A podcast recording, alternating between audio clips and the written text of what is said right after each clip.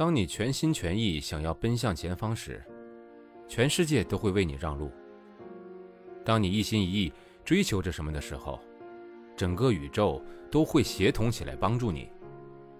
所以，趁年轻，一切都还来得及，大胆的去追寻属于自己的梦想。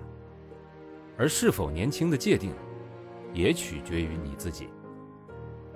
一起收听《我睡了八十一个人的沙发》，作者：旅行家、摄影师连美恩，演播：生意人陛下。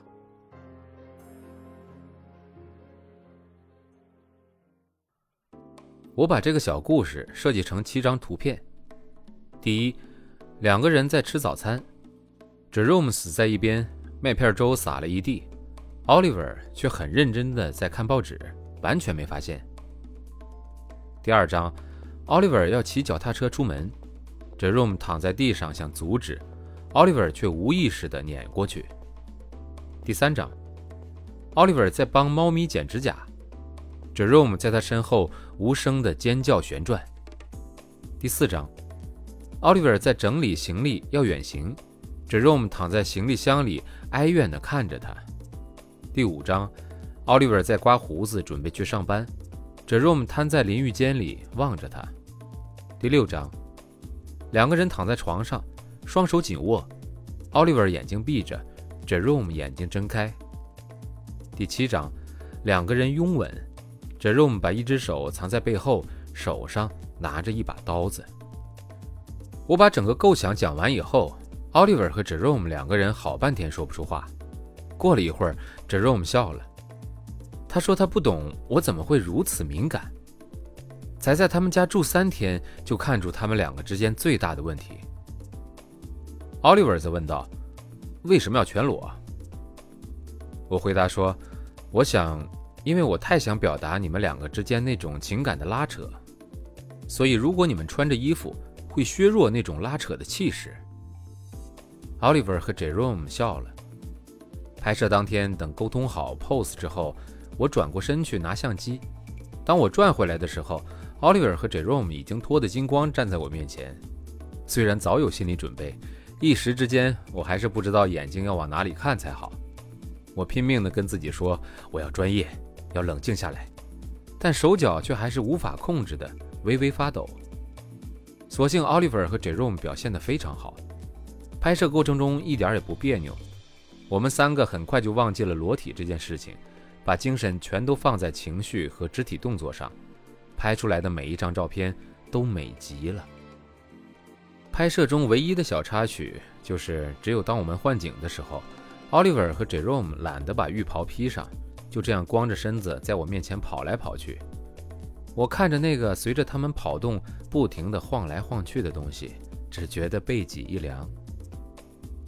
后来出乎我的意料，Oliver 决定把这套照片放到他个人网站上，也因为这样，其中一张照片上了巴塞罗那当地的艺术杂志。也是因为 Couch Surfing 的原因，我在巴塞罗那的那段时间又帮一些当地的艺术家拍摄照片。不过，其中最有趣的是一个叫做 Marty 的爱尔兰画家。Marty 二十九岁，是个很帅的男生。他说话的时候慢慢的，带着一种慵懒的性感。他烟抽得非常凶，永远穿着沾满颜料的牛仔裤和白背心。如果你在巴塞罗那的街头遇上他，你以为他只不过是个建筑工人，不会联想到他是个画家。Marty 的画室很小，里面空无一物，连张椅子都没有。除了散落一地的画笔颜料，就是一幅幅靠着并排的巨大油画。我几乎是一走进那间画室就被震慑住了。那些素色背景的画面上，人们光裸着，痛苦地扭曲着他们的身体。我看不清楚那些人的脸，却可以很清楚地感觉到他们在流泪和呐喊。Marty 说，这些画的主题是反战。为了这套作品，他去了伊拉克，拍了很多受难者的照片。等他回到欧洲开始动笔的时候，他突然发现，他永远没有办法把这些人的脸画清楚。每一个受难者脸上痛苦的神情重叠交织在他的脑海里，到最后，只剩下扭曲的五官和肢体。有一天下午，Marty 打电话给我，问我可不可以帮他拍肖像。他说他十月份要在伦敦开个展，同时要出一本画册，可是他没有好看的照片可以用。我立刻一口答应。你不要答应的太快，我有镜头恐惧症的。我一看到镜头，就像动物在夜里被车灯照住那样，会整个傻住。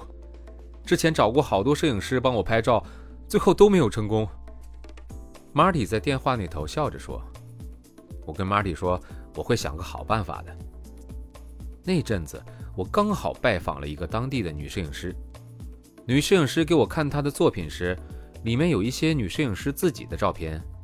我好奇地问她是谁帮她拍的，她说是自己。我问他怎么做到的，他说。我用镜子拍的呀！我突然灵光一闪，当天下午就跑到垃圾场去翻了好久，以后我找到一个巨大的破旧镜子。那块镜子又大又重，我一个人怎么也搬不动。